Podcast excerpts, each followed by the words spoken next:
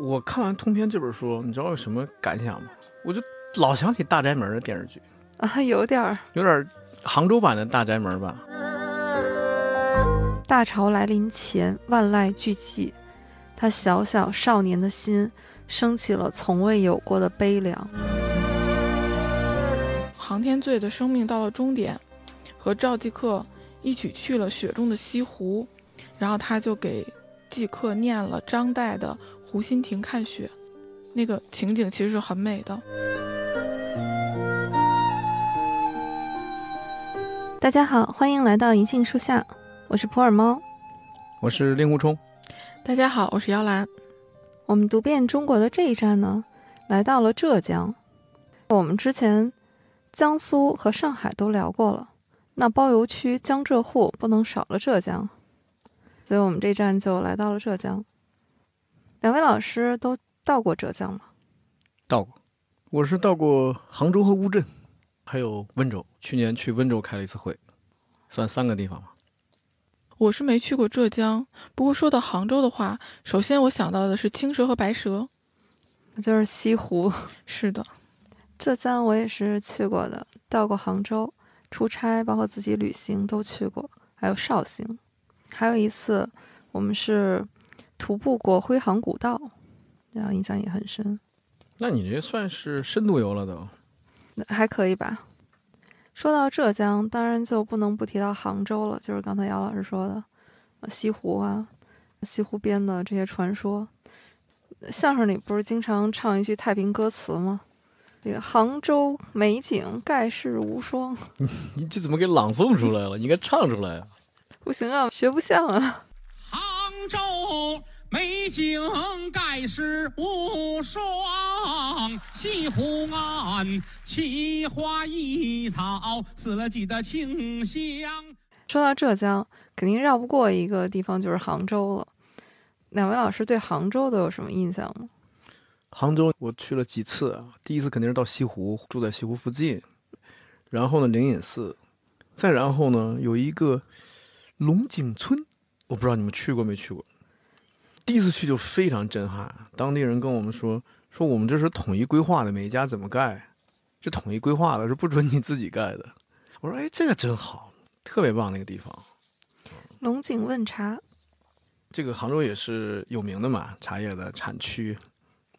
姚老师喜欢喝茶吗？我喜欢啊，我每天都要喝的。你每天喝什么茶呀？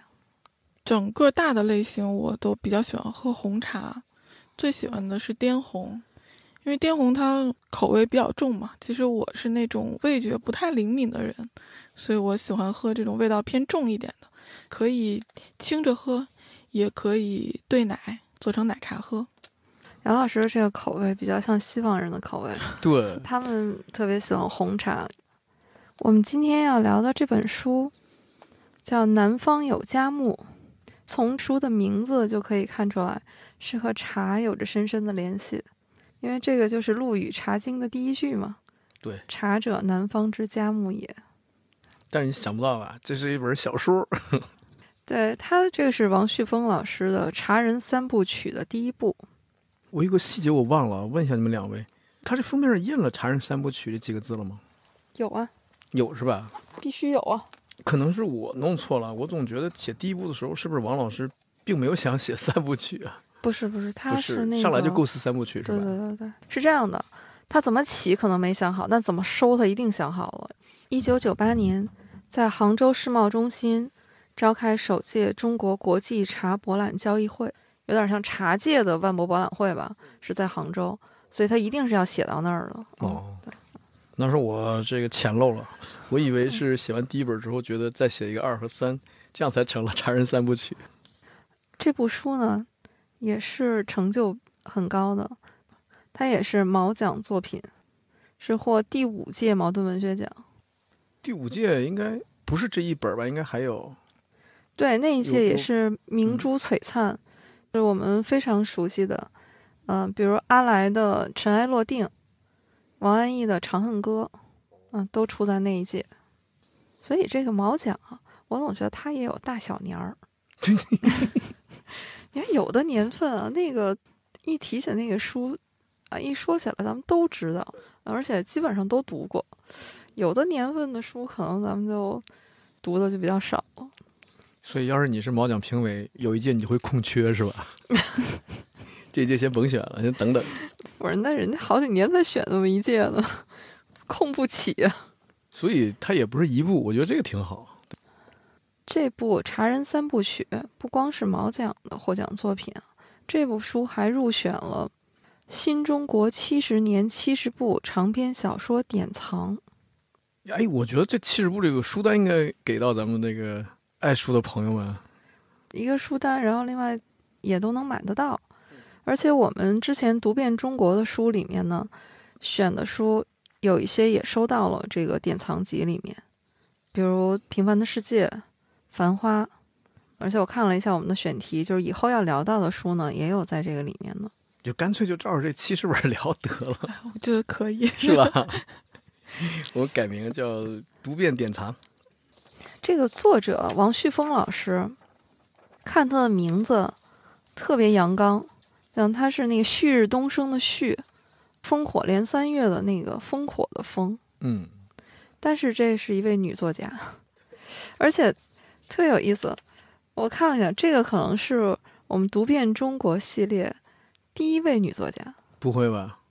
你看看之你把李，娟置于何地？嗯哎呀，不好意思，完了把这句话剪掉。对，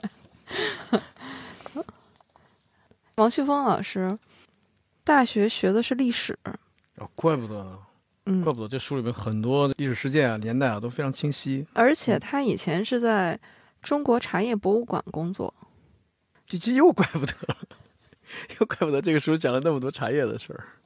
所以这本书，你想，它是通过杭州，呃，一家忘忧茶庄杭家四代人，从清末一直写到九十年代末，等于是一部既是茶人的历史，也是我们的近代史一个百年的历史。对，所以你结合王旭峰老师的个人经历，他真的是这三部曲啊，是把中国的茶文化史和近代史融合在一起的，嗯嗯嗯。嗯，他两个专业的完美融合。所以啊，看这个作家还必须得所谓的厚积薄发，你必须得去做长时间的准备工作。没有谁是那种就一天能写出多少字的那种天才似的那种大文豪，没有那样的。对他这个写作过程是非常艰苦的，他这三部书写了十年，而且特别是第一部《南方有佳木》，他是手写完成的啊，手稿啊，手稿。这部手稿现在是在浙江图书馆收藏了。哇，那更难了，那这光敲进电脑就需要很长时间。在他第二部起才开始用电脑打字，所以是创作历程非常艰难的一部作品。他的第一部叫《南方有佳木》哈，第二部书叫《不夜之侯》，历史时期呢已经是到了抗日战争时期。第三部是《筑草围城》，一直写到上世纪的九十年代末，整个全世界的茶人捐资修建了杭州国际和平馆，这和平馆揭幕。整个三部曲呢，有一百三十万字。可能像这样反映茶文化的长篇小说啊，这是第一部。嗯，对，我看到这部书里面很多人的故事，还有人和人之间的关系，都是和茶揉在一起写的。因为书里的人是围绕着忘忧茶庄，所以又不局限于喝茶。看作者写一个人怎么对待，包括制茶呀、储藏茶，还有怎么对待茶的生意，就能看出每个人不同的心性来。比如说，书里面有一个叫吴生的人，他也是所谓吃茶叶饭嘛，就是做这门生意，但他就就能干出来什么样的事儿呢？在收茶叶的时候，偷偷往人家的茶叶里面去丢这个茶梗，这样那个茶叶的评级就下来了嘛。对，就破坏人家的质量。嗯，对，因为平时，嗯、像我对茶的一些了解，就仅限于喝、品，看它是什么样的口味。但是关于茶的更多的故事呢，就可以在这部书里面得到一些体现。对，尤其是他把这个，呃，人的这个命运，就是个人的命运和大时代的命运还能结合。而且王老师对茶文化这个研究也是非常深啊。他说，如果要是用一种植物来关照我们这个民族的话，就没有什么比茶更合适了。哎，对，嗯，因为你看茶内敛，历史悠久、生命力旺盛，这些特点其实都是和我们这个民族的优秀品质有关的。这本书还提到了很多和茶有关的书目和典故，提到最多的呢就是刚才说过陆羽的《茶经》。另外，这本书还反复的 Q 一个人，刚好在我们的播客里是出现过的谁啊？啊，就是张岱。啊，对对，嗯是的，这本书的开头就写到赵继客闻到航天醉带来的好茶，就说无怪国破家亡之后，张宗子喝不到茶了，便到茶门口去闻茶香。然后在结尾的时候呢，我感觉这就像一个呼应一样，就是航天醉的生命到了终点，和赵继客一起去了雪中的西湖，然后他就给继客念了张岱的《湖心亭看雪》，那个情景其实是很美的。对，正好呢，又是浙江人，又是杭州的事儿，所以其实这本书就是小的来说是一个茶庄的命运或者茶庄的起伏，大的来说也可以是杭州城的历史，甚至浙江的历史。等于整个这本书上来，其实他写的就是清末的那个时代了，清晚期，清末。然后比如说他提到了太平天国的事儿，再往后呢，辛亥革命、北伐、五四运动啊，等等这些中国近代这个大的风云事件，在这本小说里都有体现，而且很多这种斗争呢，它的中心并不在杭州，但是呢，它能通过一个茶庄里的几代人，他的这个命运，他与这些大事件的接触，来写出来说这些事件在杭州城的反应。就是他整个的这种写作的手法，就是让我想起一部电影，就是《阿甘正传》。哦，对对对，嗯，对它有点就是，有点那意思。嗯、你看它这个茶庄虽然是虚构的，但是呢，他把它们放到这个真实的历史背景当中，他让这里面的人物去和当时真实的历史，包括当时的历史上的人物结合在一起。嗯，所以就是整个的故事也是非常真实和鲜活的。这个就是文学上常用的一个手法，就是它个性是虚构的，但是通性是真实的。那两位老师对这部书里面印象比较深的人物或者是情节，然后都有哪些？然后能聊一聊吗我比较深刻印象的是赵继克，啊？一侠客，对侠客，骑一匹白马，对，后来因为革命浪里白条。对，失去一只手臂。就我觉得他的性格有点，真有点侠士的性格，而且尤其书里也写到，他跟秋瑾也是朋友，是吧？甚至是战友，所以他的很多事情就是，是那个年代正好是年轻人感觉到民族的危亡，不惜抛头颅洒热血，所以我特别喜欢这个人物。而且这个人也非常潇洒，他和航天醉两个特别互补的人，而且他对朋友非常义气。这行家有难的时候，基本上他都会出现。他也应该是好几个革命者的一个浓缩体，比如去日本留学呀，比如说散尽家财，比如说搏命啊，文武侠等等这几个字在他身上都有体现。我觉得他的性格就特别像他送给航天醉的那把曼生壶，就是他的写照。然后那把曼生壶上刻的是“内清明，外直方，无与尔斜藏”，几乎就是他一生的性格的写照，和他与这个行家的命运是无与尔斜藏，他们一直都在一起，不离不弃。所以他虽然不是行家的就是主力人物啊，根本不姓行啊，但是他的命运其实跟行家就是比跟他父亲我觉得牵扯的还要多。对，而且航天罪的二儿子其实性格很像他，就是有一点，可能从小也受了他一些影响，长大的时候就会感觉，嗯，越长越像他这个叔叔，但不是亲叔叔啊，反而倒不太像父亲的感觉。对，所以他得去，也得去轰轰烈烈的去投入到政治中心当中去，投入到斗争的火焰当中。行家最小的那个女儿叫季季草嘛，所以是用了她的名字。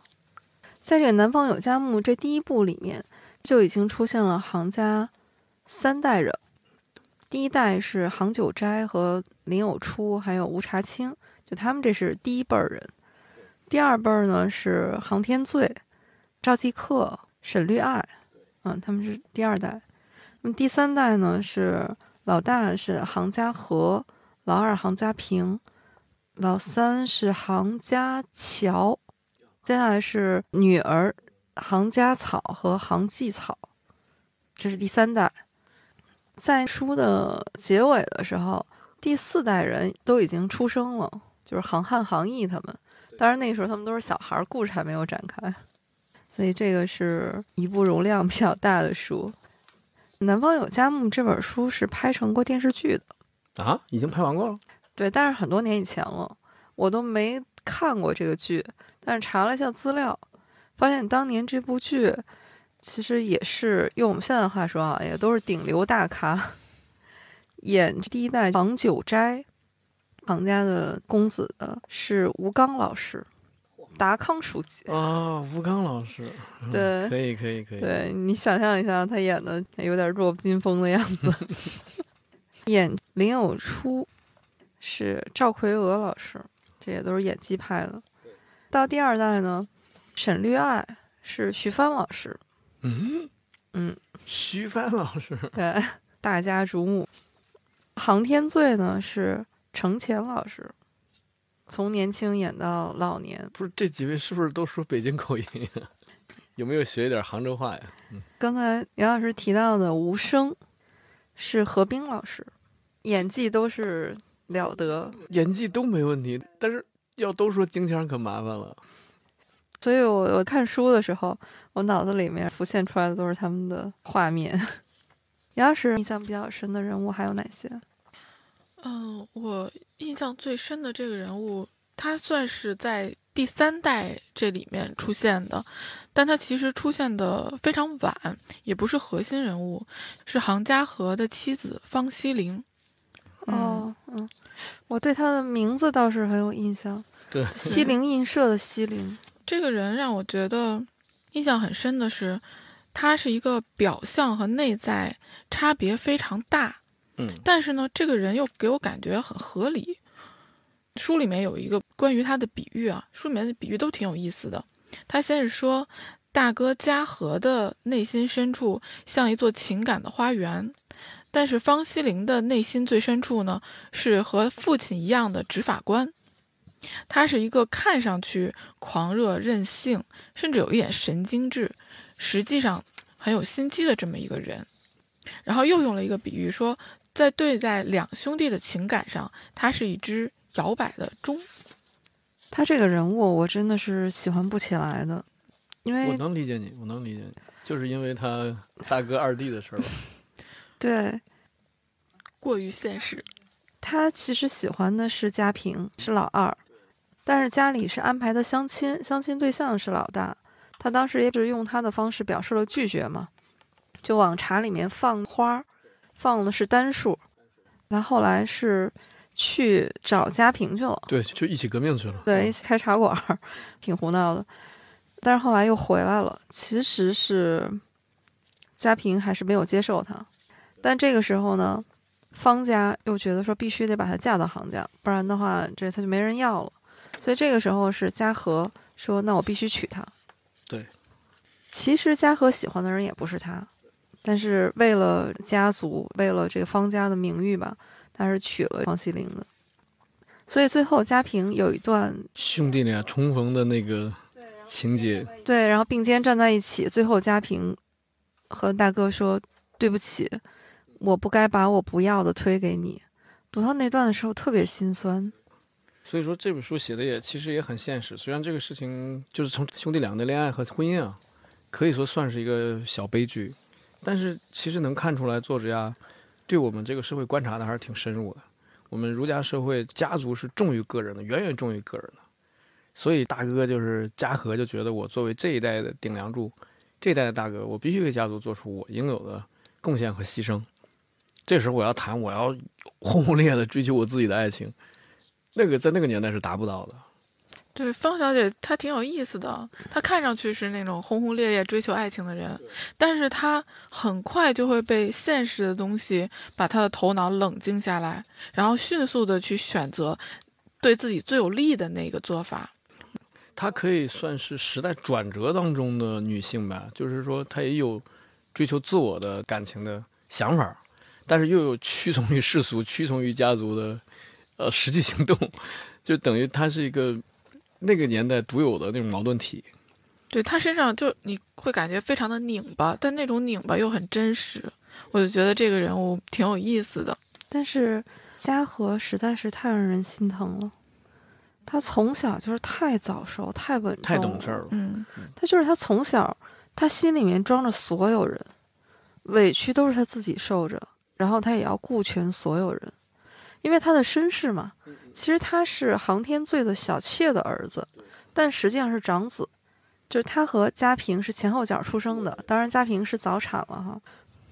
他从小就被抱到正房来养，他和沈绿爱就说：“我知道妈妈对我好，但是有的时候我也会想起我的那个姨娘。”亲对亲生母亲，就他管自己亲妈只能叫姨娘，他知道沈绿爱就是他的母亲啊，因为按以前的大家的规矩哈，那个是他的母亲，说这母亲对他挺好的，对他们兄弟两个都挺好，但是对他不亲，就他这个妈妈可以打他的二弟，但绝对不会打他，所以他心里都明白，他在心里面是对他的这个亲妈是又有点恨，又有点瞧不起。但他心里面还是心疼他的亲妈的。对，所以他也是一个极端的矛盾体。他特别希望证明自己是行家人，而且是行家的顶梁柱。他特别希望证明这个事情，所以他可以做出一切的牺牲。而且我觉得他也有内心，他也有革命的想法，他也想去北平或去上海去革命去。但是他想，那不行，我走了之后，行家的这个年轻一代的责任谁承担？我不能去，所以他不能去。而他比较羡慕二弟，就是他俩的通信，你可以看出来，他比较羡慕家平的生活。他和家平的感情就很复杂，也很感人。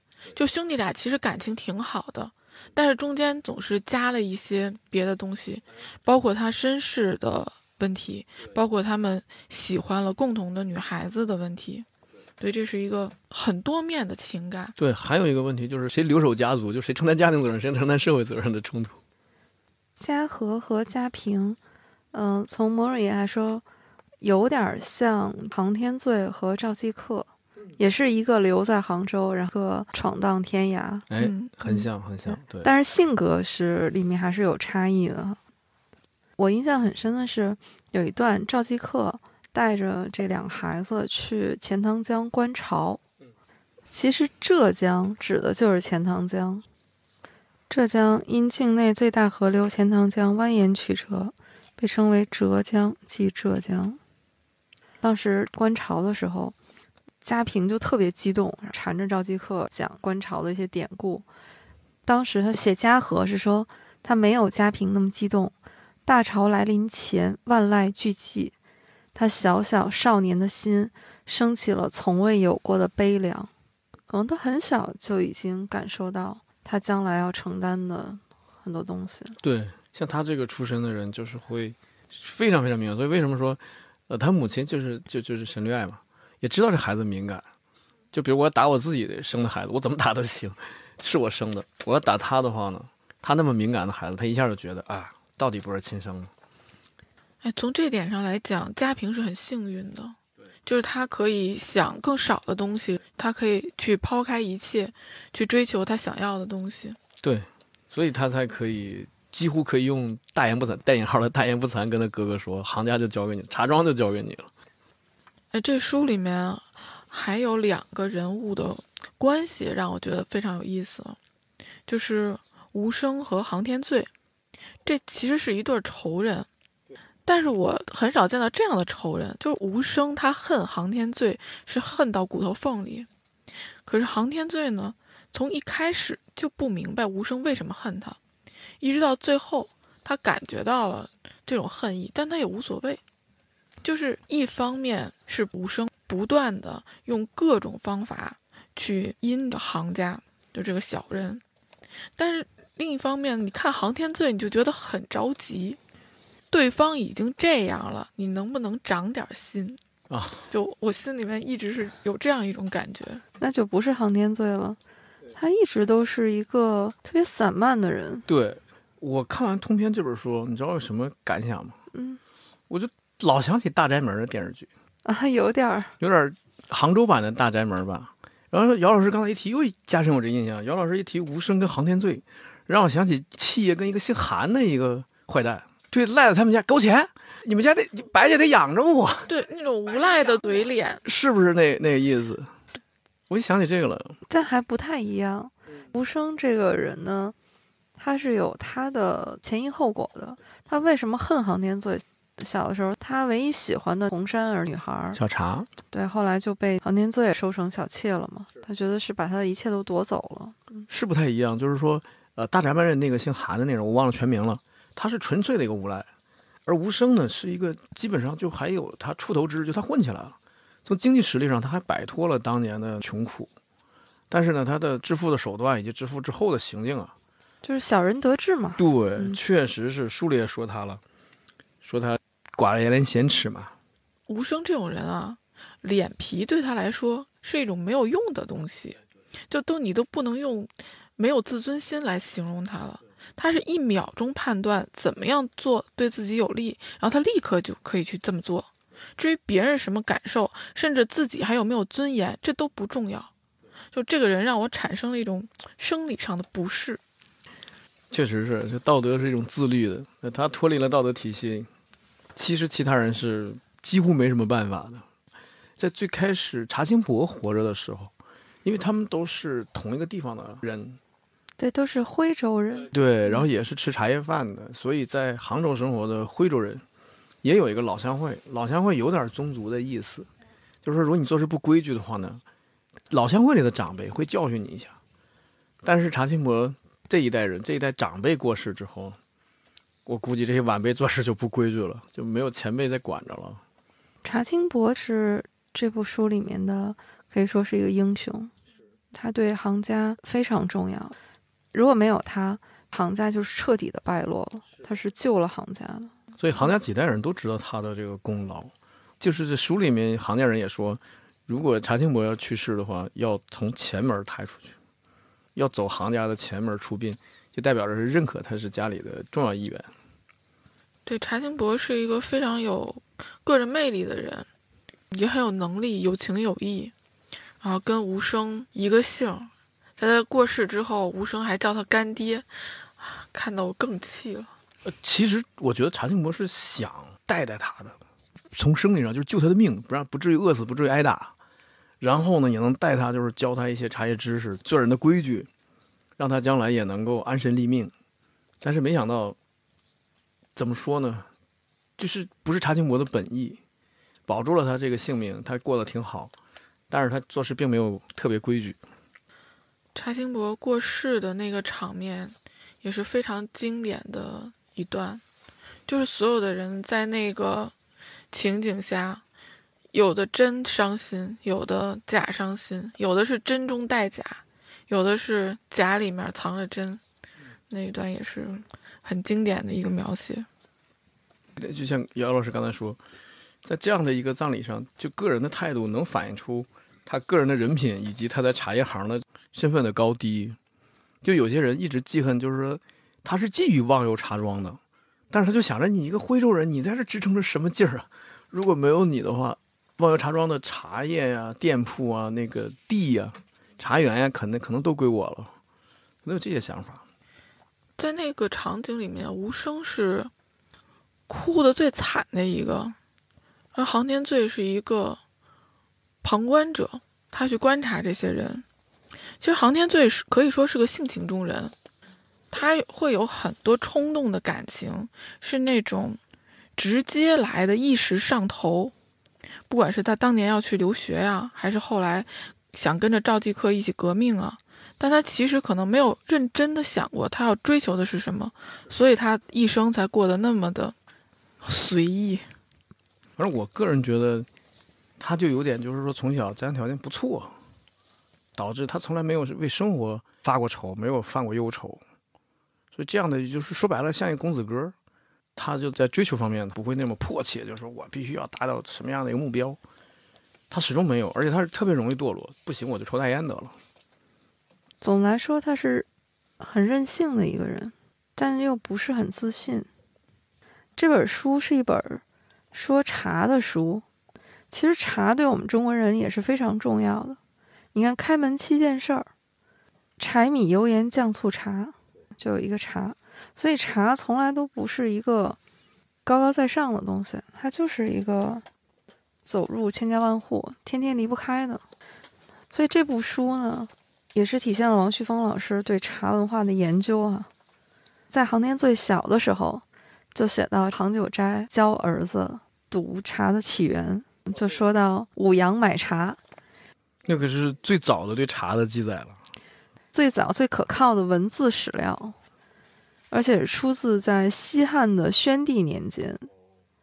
啊，当然这个不是一篇专门写茶的文章啊，或者一本专门写茶的书，也是无意当中留下来的。是说一个风流的儒生叫王褒，然后他写了一篇同约，就相当于是买仆人的合同，你这仆人都得做什么，给我干啥去？嗯嗯，这里面呢，呃，虽然是个合同，但也是文采斐然啊。写到的是说，烹图竞具，五羊买茶。所以那个时候，茶的古字是荼，嗯，荼毒的荼。所以就是说，这个男仆他的任务就是买茶叶、煮茶叶，对吧？对，洗茶具。哎，日常的工作的一部分。这个五羊其实是现在的四川眉山那一带。哟，这里面可是出大文豪的地方。所以你看，在西汉的时候，连四川按说比较偏远的地方了，都已经有茶了。茶对中国来说相当之重要，所以王旭峰老师选择，当然茶也是他本专业啊，选择用茶来表示这个国家兴衰，呃，我觉得很好，因为这个茶与这个中国人的命运，甚至国家的命运都是连接在一起的。就你国家强盛的时候，你茶叶就啊，人家就夸你啊，中华之茶叶。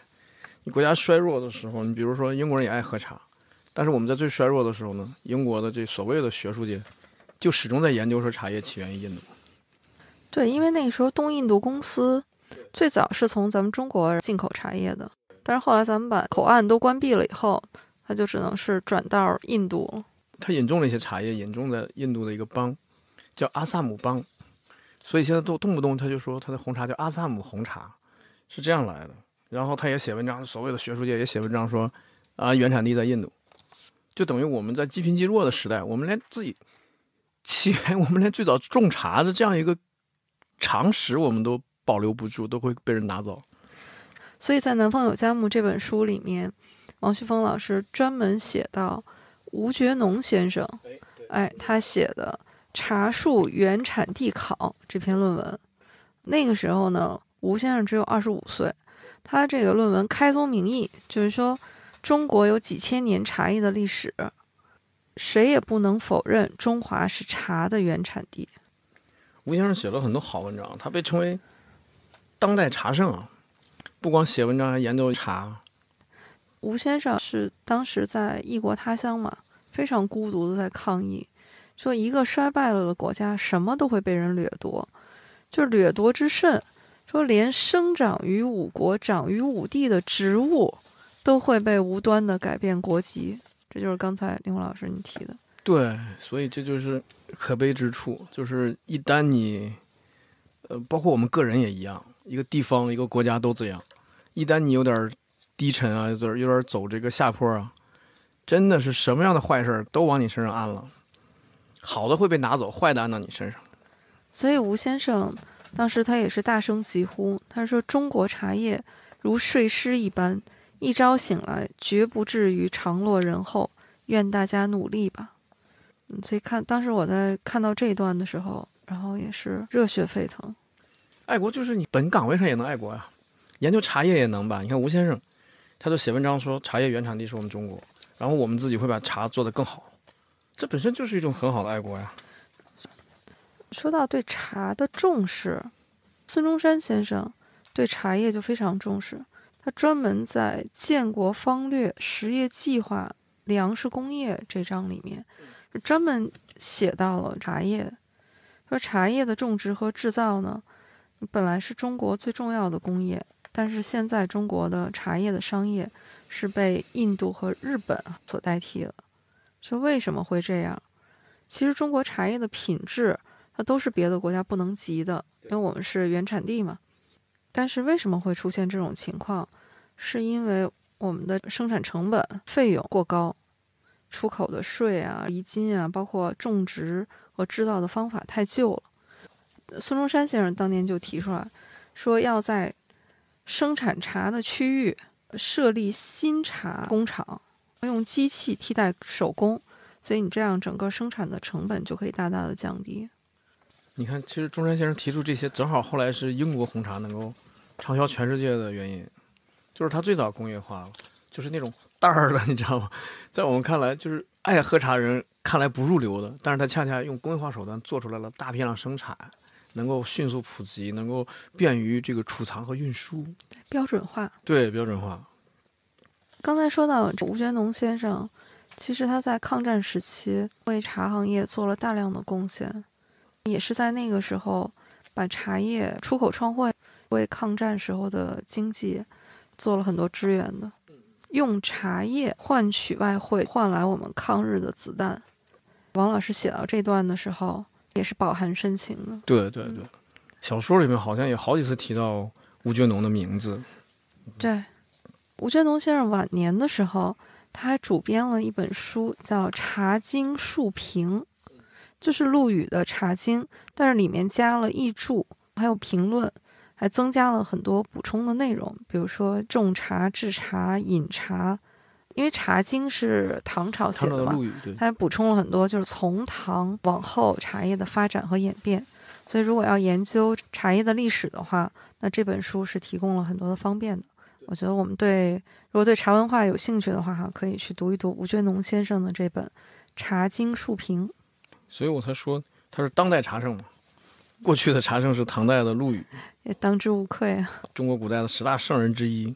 那当代茶圣就是吴觉农先生，他就觉得说，从唐代到现在又有又一千年了嘛，对，一千年这个茶也该丰富一下了，在这个原作《茶经》的这个基础之上，啊，对它进行翻译啊，对它进行增加。在这部小说里面也有很多情节写了茶，我读着比较有意思的是林偶初教沈绿爱筛茶，然后我才知道啊，他用那个筛茶的工具。平面旋转跟上下抖动，这个筛出来的茶是不一样的。而且沈绿爱呢很聪明，他回答的也很直白。就是林偶初会问他说：“你看我平面旋转的时候，让他看那个茶是怎么样筛下来的。”然后沈绿爱看了一下，说：“长的留下了，短的落下了。”然后再上下抖动，观察到粗的留着了，细的落下了。哎，我就觉得这个很有意思。婆媳俩也是很有意思 其实是两个都挺强势的女人。对对对，曾经也掐过一段儿。对，而且也是特别有意思，用茶来明争暗斗。他俩有一段，婆婆问陈丽爱说：“他们干嘛去了？”说：“去弄水缸，去准备盛水。”婆婆说：“那不是有井水吗？”沈丽爱就说：“哎，这我也不太懂。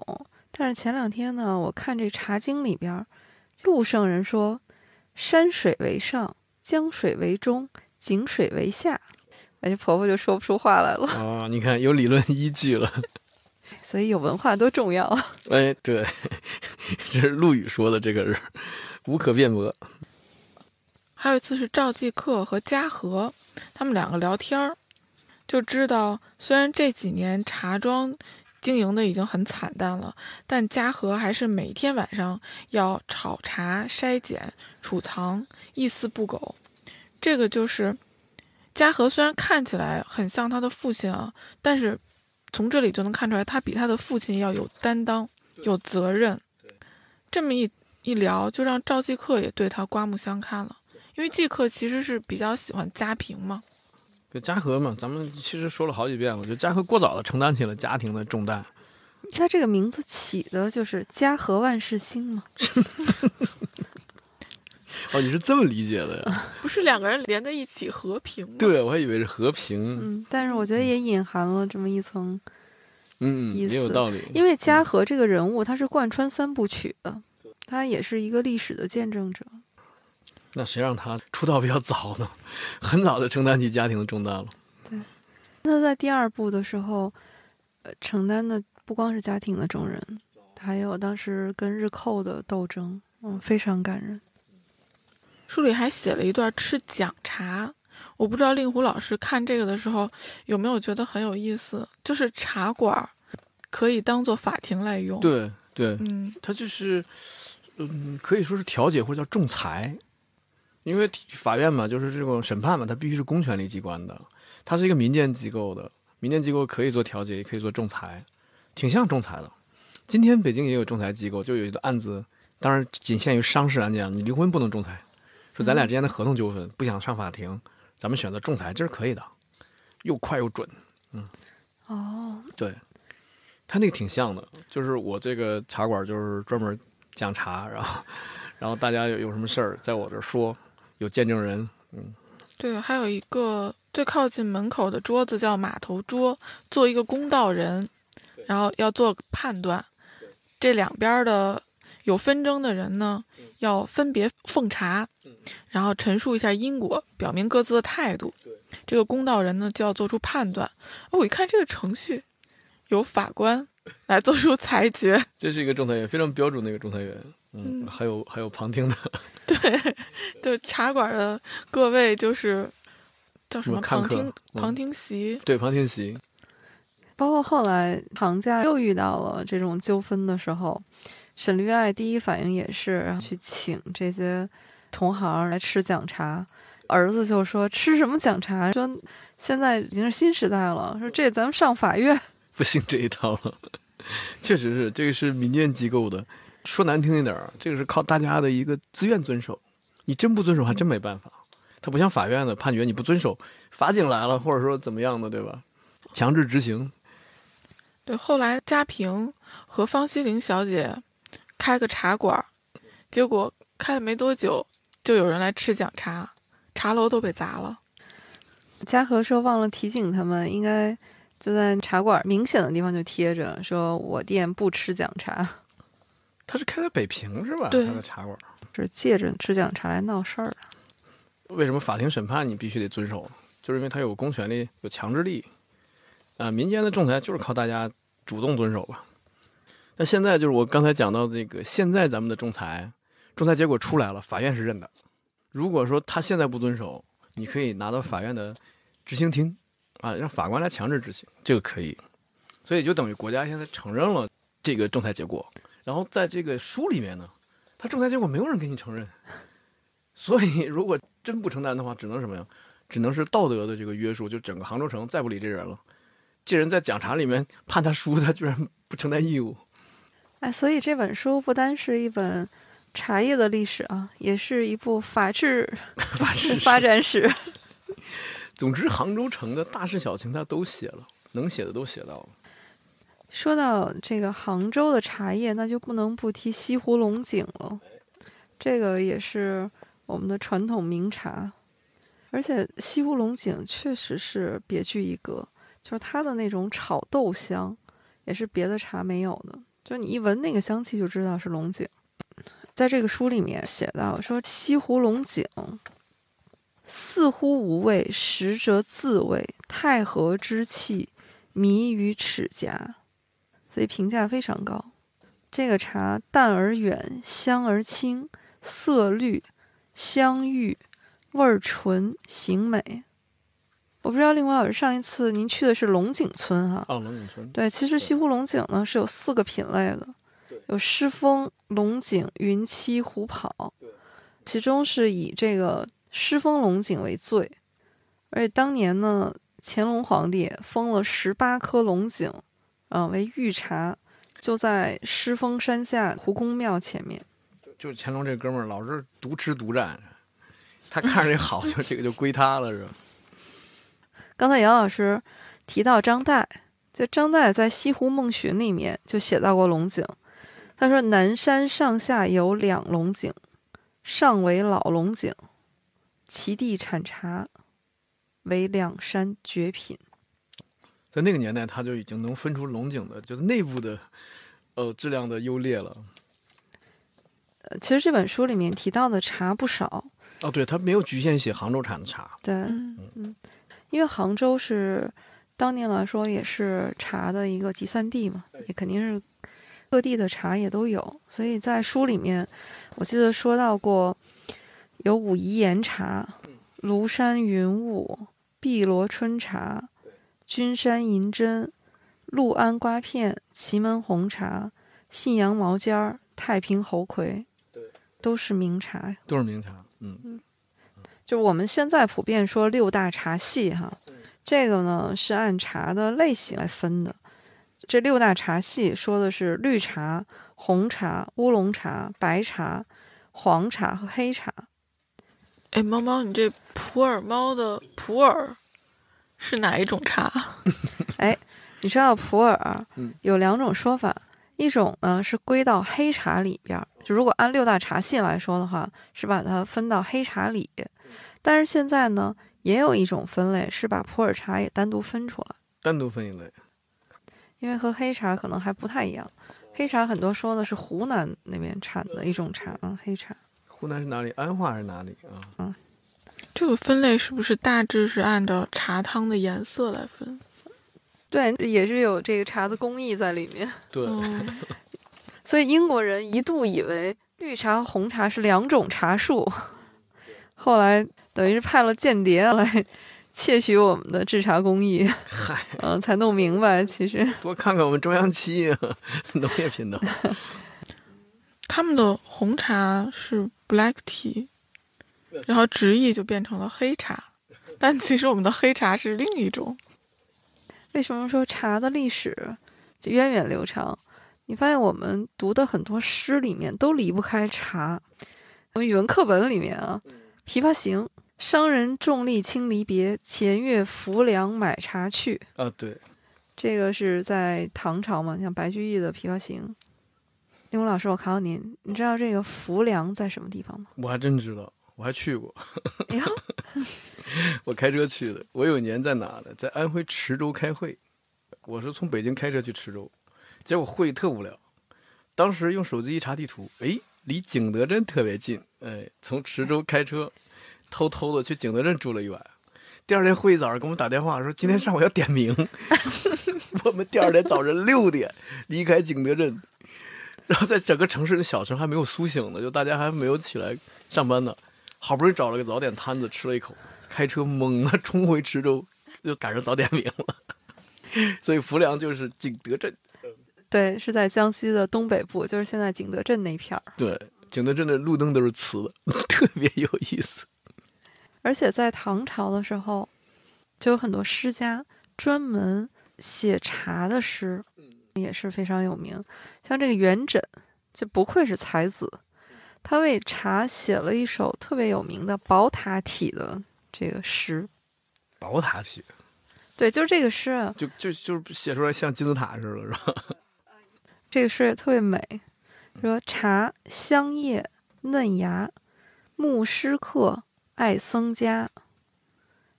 诗家爱茶，这个僧家也爱茶。这部书里面也提到说，他们最后去这个为了去参加万国博览会嘛，特地去一座山上，是一个寺庙，等于是这个僧人有好茶，炒的茶。但是最有名的可能还是卢仝的那一首，把茶写的那真是喝完了以后你都要成仙。他就写的就是从一碗到七碗嘛，一碗喉吻润，两碗破孤闷，一碗你润润嗓子，两碗喝完了你就不孤单了。对，三碗不过冈。有这个吧？我这真没有，哦没有啊，哦对，那是 酒，人家说是。三碗搜枯肠，唯有文字五千卷，就是你喝喝完以后好做文章啊。哦，令狐老师这叫以酒代茶。对，我这口味有点重了。然后一直喝到七碗，他说七碗吃不得，唯觉两夜习习清风生。这就已经要羽化成仙了，这个感觉。这个茶应该是七碗不过冈，对，酒是三碗，就是浅茶满酒嘛，酒得倒满，这倒满。嗯、茶是不能倒满的。对，七碗，嗯、折合成酒的话，三碗也差不多。这个酒三百五十毫升。茶兴于唐而盛于宋，到了宋朝，写茶的诗词就更多了。比如说，我们特别熟悉的一句，苏东坡有一句词叫“诗酒趁年华”。这句词前一句是“且将新火试新茶，诗酒趁年华多好啊！好多人家微信用这做签名了。”。还有的宋诗写的非常美，“寒夜客来茶当酒”，人家是茶当酒，到令狐老师这儿就得变成酒当茶了。我我好客呀，他他这个其实也是无奈之举，就是朋友来晚了，也来不及这个买酒炒菜了，然后咱们喝点茶聊一下。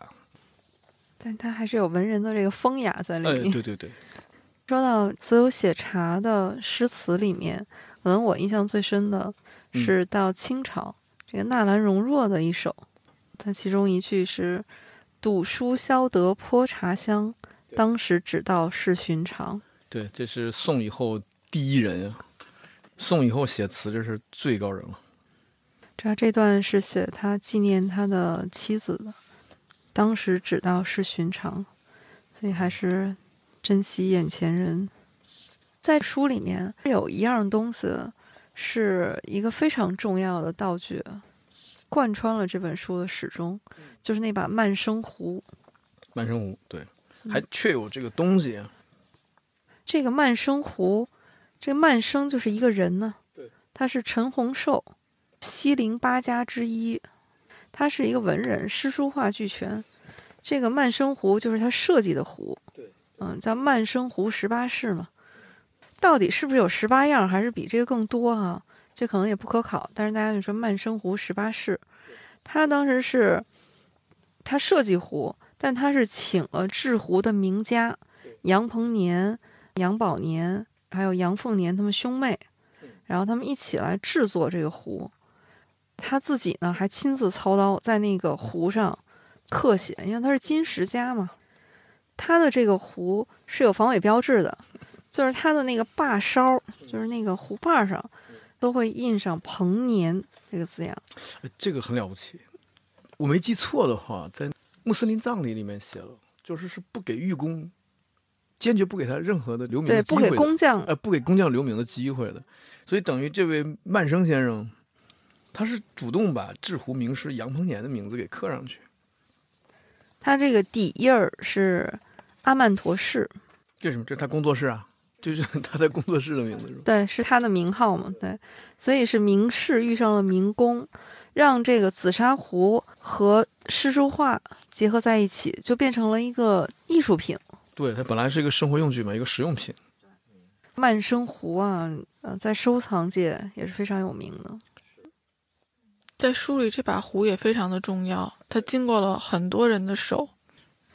所以就赵继科给出去的时候，我都感觉他父亲就是特别心疼。对，他父亲差点说这这个就算了吧，这说侄子你挑挑有别的壶，这个就算了。对，然后航天醉是非常兴奋的，就他那么一个什么都不放在眼里的人，就看到这把壶也是控制不住的那种喜欢。最后，航天醉在他生命的最后一刻嘛，还是把这把壶就送回去了，给了赵继科。看有茶壶，就不能不说到茶杯。陆羽他就曾经说过“行不如乐”。当时唐朝的词谣呢，主要是邢窑的白瓷和越窑的青瓷。他就说白瓷不如青瓷，因为青瓷更能映衬茶汤的色泽，茶汤更美。在这部书里面就提到了一种茶杯，也是很珍贵的品种，叫兔毫盏。哎，是建盏吗？它是福建建窑的，对，现在你茶城里面就都叫建盏。去年有个朋友冬天约我见面的时候，他刚从福建回来，带回两只建盏，其中一个是送给我的，但是他跟我见完之后呢，还要送给下一个朋友第二只，结果他看我无比喜欢，他就说了一句：“要不这只送给你。”所以我就厚着脸皮把两只都收下了，特别漂亮的建盏。茶录里面就记载了，说茶色白宜黑盏，建安所造最为妥用，他处者皆不及也。哎，这个建安我也去过，离武夷山很近。您的这个行迹遍天下呀！对啊，我连沙县小吃那沙县我都去过，也在建安附近啊。八闽嘛，过去福建是个八个府，其中一个叫建阳府，就是这里。这个兔毫盏也是一个很重要的道具，其中也是串起了一位航天罪的日本友人。对，还有他下一代的两个儿子。对，和那个日本小姑娘的交集。对，因为这个舰斩它其实是摔碎了嘛，嗯，摔成了两半。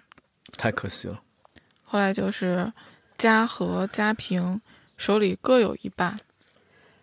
而那位日本茶人和航天罪等于两个人聊了一夜，就聊起了日本茶道的一个起源和发展。等于那一夜，两人聊的是日本茶叶史。这就是有共同的兴趣爱好的两个人，就可以成为朋友。但是最后在民族国家大义面前，还是有分歧。你比如说，就是后来两个人再见面，一聊起来说去美国开博览会，在民族大义在这交情面前就就得让位了，交情就得让位了。说那个日本友人就说我们我要去，肯定就代表日本就赢了。但最后还是我们的忘忧茶庄的茶夺冠了。对，那必须的。书里面在这个地方发了一个感慨，我觉得蛮有意思的。他说：“雨田啊，是一个能把感情分门别类，像藏在不同的抽屉里一样小心的去收藏的人。但是航天罪呢，是一个像打鸡蛋一样会把所有感情搅和在一起的人。所以，当他听到羽田。”侮辱了他的国家的时候，他就把这个人划到他的朋友线之外了。但是羽田呢，可以在说完了这样的话之后，继续向他道谢。他就觉得这个很不可思议。这个我在民国的哪个大师的时候，我记不住名字了。他就说：“他说，就是这些给你深深鞠躬的人，他其实内心待你不是那么尊重的，表现出来是极其尊重，但内心是不够尊重的。”呃，就是从跟他们比起来，可能我们中国人这个表象上，在礼仪的表象上，可能没那么热烈了，没那么深刻了，没个九十度鞠躬了。但是我们一旦交朋友或者怎么样的话，我们是内心的尊重是足够的。在他们两个的交谈里面，提到的一位千利休，这位日本的茶道大师是非常值得纪念的。这个千利休在日本的茶道史上非常重要。他是先后是织田信长和丰臣秀吉的茶头，他创造了草庵茶道，他是把茶道还原到了一种淡泊的本质上面。书里面也写，他说千里修就说茶道之本不过就是烧水点茶。他虽然是秀吉的茶头，但是最后是丰臣秀吉命令他自杀。是因为当时他的这个理念和丰臣秀吉他的那种黄金茶室、金碧辉煌格格不入的。他自杀的那一天，电闪雷鸣，大雨倾盆。这这是老天爷都哭了，是吧？千里修的茶道有一个部分，我觉得印象非常深刻，就是不同的品茶人要共同使用一只杯子，而且要在同一个位置喝茶。这里航天醉给了一个他的理解，说这个是不是和饮血为盟差不多？然后在很多年以后，羽田的女儿叶子告别了父亲，因为她要来中国找她的丈夫家平嘛。然后他们已经有了孩子，就是航汉。然后雨田、叶子、航汉这三代人就用这个方式喝了一次茶。就是在杯子同一处喝茶，然后从此告别。我这个地方看的也是很感慨，就是那种亲情是非常的隐忍。叶子就是嘉禾和嘉平两个人都喜欢的那个日本女孩子。他们小的时候三个人还在一起，在杭家一起生活了一段时间。叶子呢，那个时候也干了一件特别有意思的事儿，他把茶叶打成小包装，包在莲花的花蕊里面。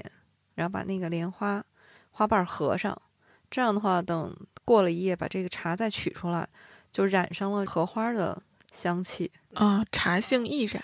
对，这段儿我觉得王旭峰老师应该也是博览群书哈，他这段其实是从《浮生六记》里面来的，嗯，是学的《浮生六记》，就早有这种做法了是吧？对，《浮生六记》里面芸娘就是这么做的。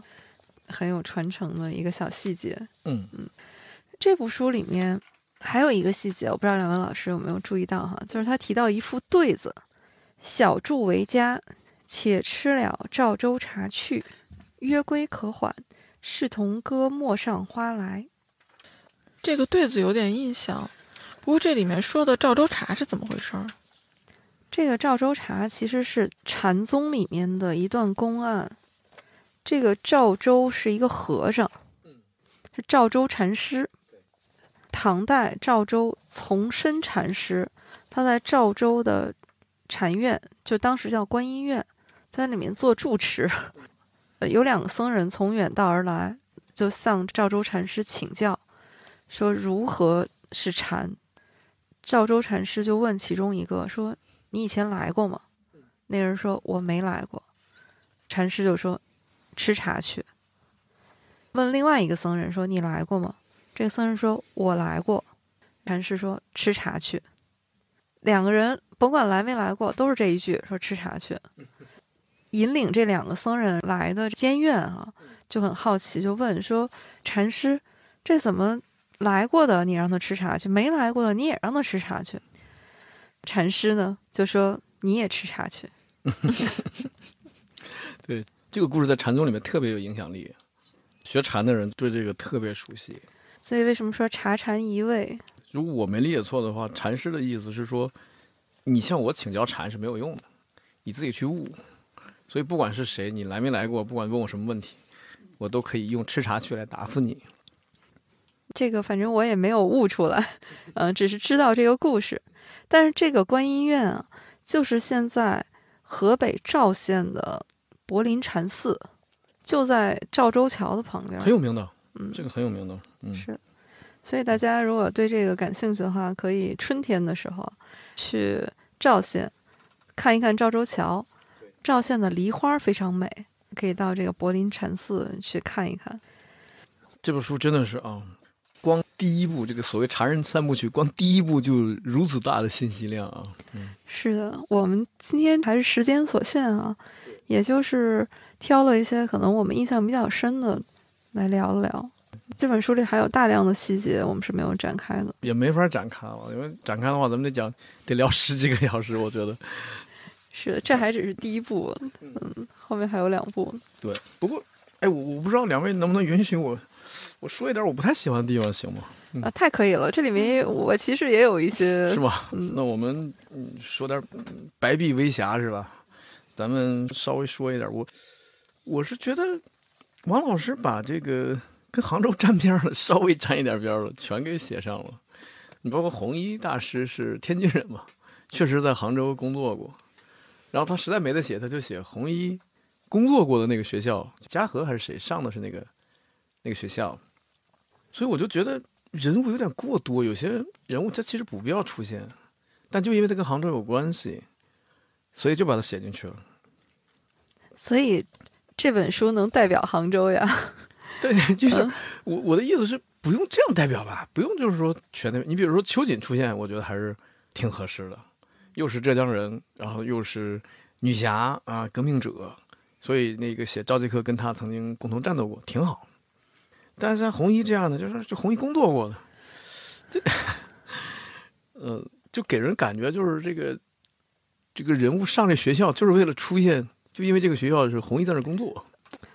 这本书里有一些段落，我也有这种感觉，是吧？好像是为了。呃，出现一下这个，我就不我就不得提到他，嗯，对我就我得找一线索提到他，对，一定要安排这么一段，有点像植入广告的感觉了。还有一个问题就是，小说能不能用来讲知识？这是个问题吧？因为你讲了这么多茶叶的知识，我看过一些作家的东西，比如这个作家想炫耀一个知识点，他就这一个知识点，他想出构思出一个故事。然后慢慢把这知识点讲给你了，而不是大段大段的抛开情节去讲知识，因为它不是论文，它不是学术期刊，不是论文，不是专注，就是这个小说。所以我我不懂，我也不会写小说，但是我觉得用小说来讲知识，这点我觉得有些地方让我觉得还是挺有意思的，就是我也会看，因为它跟情节会结合的非常的巧妙。但有些地方就是生讲的时候会稍微有一点是吧？着急，是不是？是不是？就是说你读了一段之后说这跟情节有什么关对，系？就我想我想先看情节，就会有这种感觉。对吧？就像我们脱口秀表演，有的演员咱说难听一点，讲冷了之后说你为什么讲的没笑点呀？他说我有知识点呀，我教了大家很多知识。那这个点在我想来，就是小说是可以讲知识的，但是你要结合的非常的巧妙。